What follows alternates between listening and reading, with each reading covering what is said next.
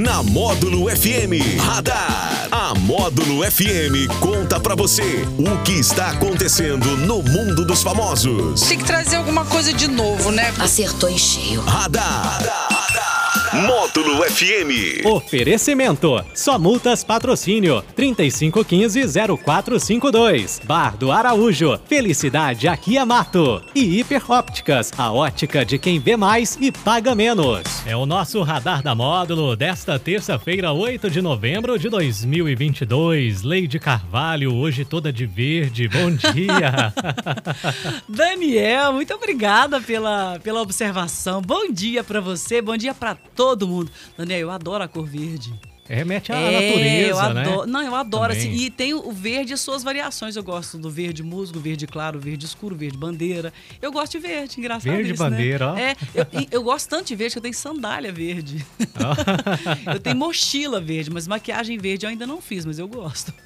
Legal, hoje dia 8 de novembro é o dia do radiologista e também é o dia mundial do urbanismo. Ó, bacana, gente. Se a gente soubesse o quanto o urbanismo é importante para cidades, para criar soluções pra gente. Por exemplo, você gosta de andar de bicicleta, Daniel? Eu gosto. O ciclista sofre aqui em patrocínio, É. porque não há uma arquitetura urbanística que privilegie o ciclista. É, é um risco todo dia, né? É verdade. E aqui tem muitos adeptos ao, ao ciclismo, né? tem, tem inclusive o esporte ciclismo, porque eu, eu, eu- a, a minha geração, eu fui criada com o ciclismo pra gente trabalhar, né? Era um veículo de transporte mesmo, pra ir trabalhar, pra ir pra escola tal. Sempre andei de bicicleta. Agora, hoje as pessoas aprimoraram e fazem o esporte.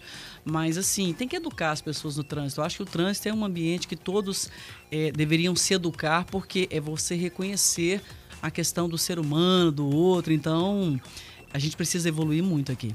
E o presidente eleito, Luiz Inácio Lula da Silva, ele surpreendeu seus seguidores no Twitter após utilizar a rede social para fazer uma enquete. Na plataforma, o petista abriu uma enquete questionando o que a população pensa sobre a volta do horário de verão. Quase 74% dos seguidores dele foram favoráveis ao retorno da medida, enquanto outros 26,1% se mostraram contrários. Horário de verão voltou a ser tema de debate entre brasileiros na semana passada, após o ator Bruno Gagliasso pedir ao vice-presidente eleito Geraldo Alckmin o retorno da medida no país. O horário de verão que costumava durar entre outubro e fevereiro em parte dos estados foi extinto em abril de 2019. É, isso é constitucional, sabe, Daniel? É previsto na Constituição o horário de verão e o prazo de duração dele. Ele começa normalmente em outubro e termina em fevereiro. Agora, eu não gosto do horário de verão. Eu também não. A gente tinha que achar alguém aqui. Ô, Boss, sabe que o Boss gosta do horário de verão? O Boss podia vir Ah. aqui pra comentar com a gente. se ele gosta, porque o, o Boss ele é madrugador, né? Ele é, acorda Ele é uma cedo. pessoa que madruga. Agora, é interessante, ah, porque, aliás, é uma das coisas boas desse governo, viu? Ter extinto o horário de verão. E o Pix também, né, E o Daniel? Pix também, ajudou. também. Agora vão retornar. Mas agora, cá entre nós também.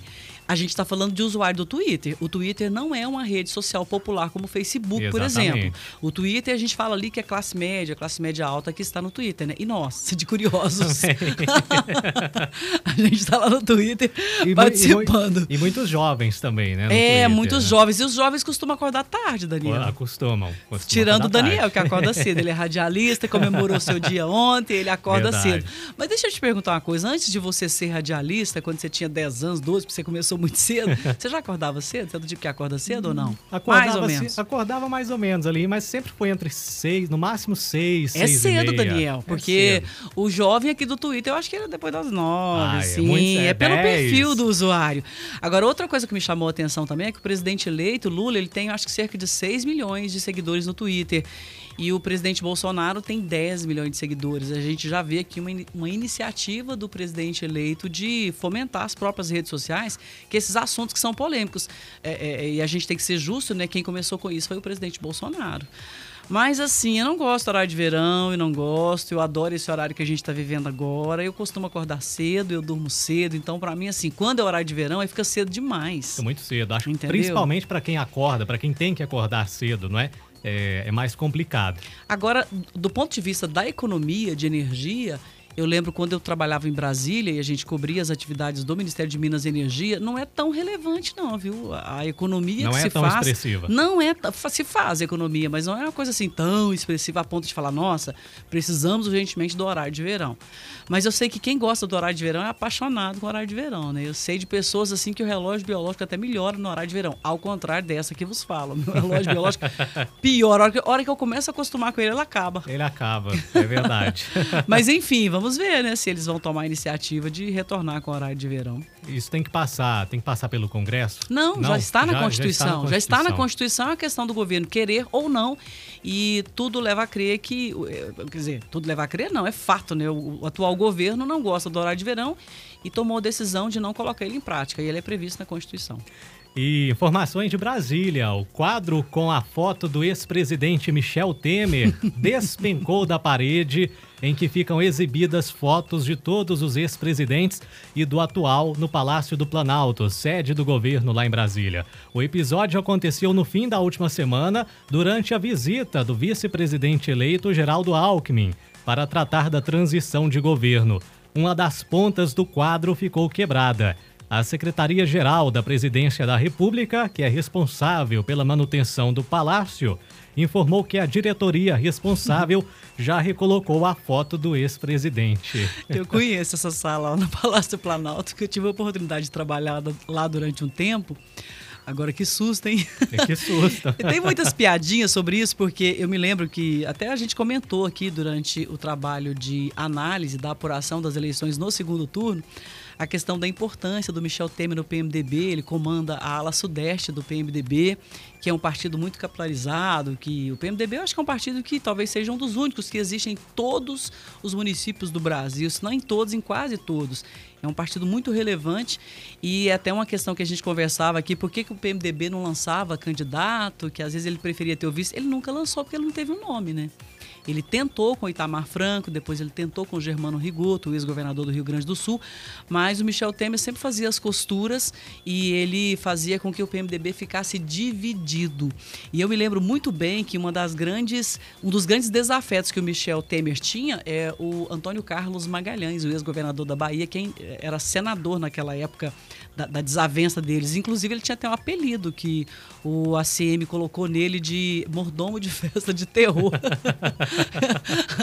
Agora, o Michel Temer, assim, ele tem um jeito todo formal, né? É. Ele, ele é advogado, ele já é, é autor de livros importantes, um deles sobre a Constituição no Brasil, um livro até bem falado, ele é recomendado em algumas faculdades de direito no Brasil.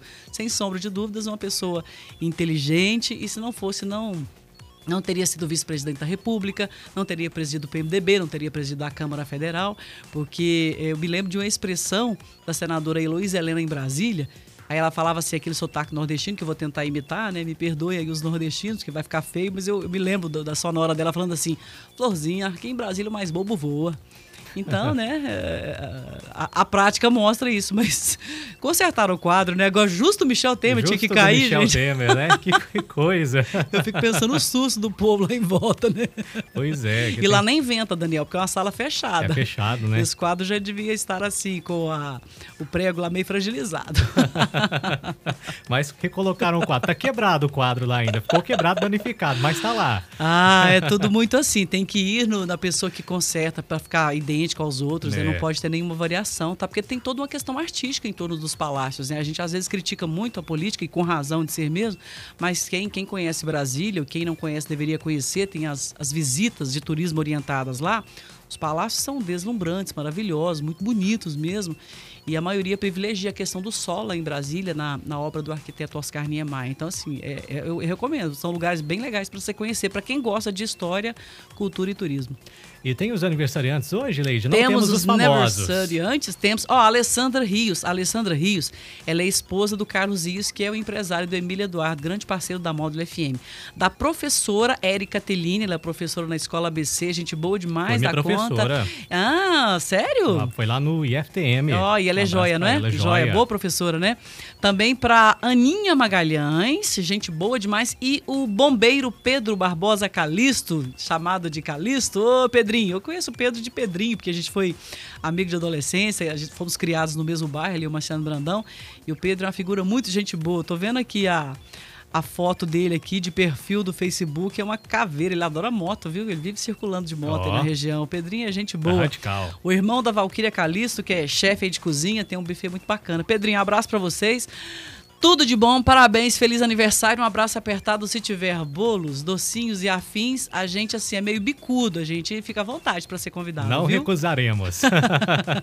é o nosso radar da módulo que volta às quatro e meia no Sertanejo Classe A. Um Logo abraço, ali, Leide. um abraço.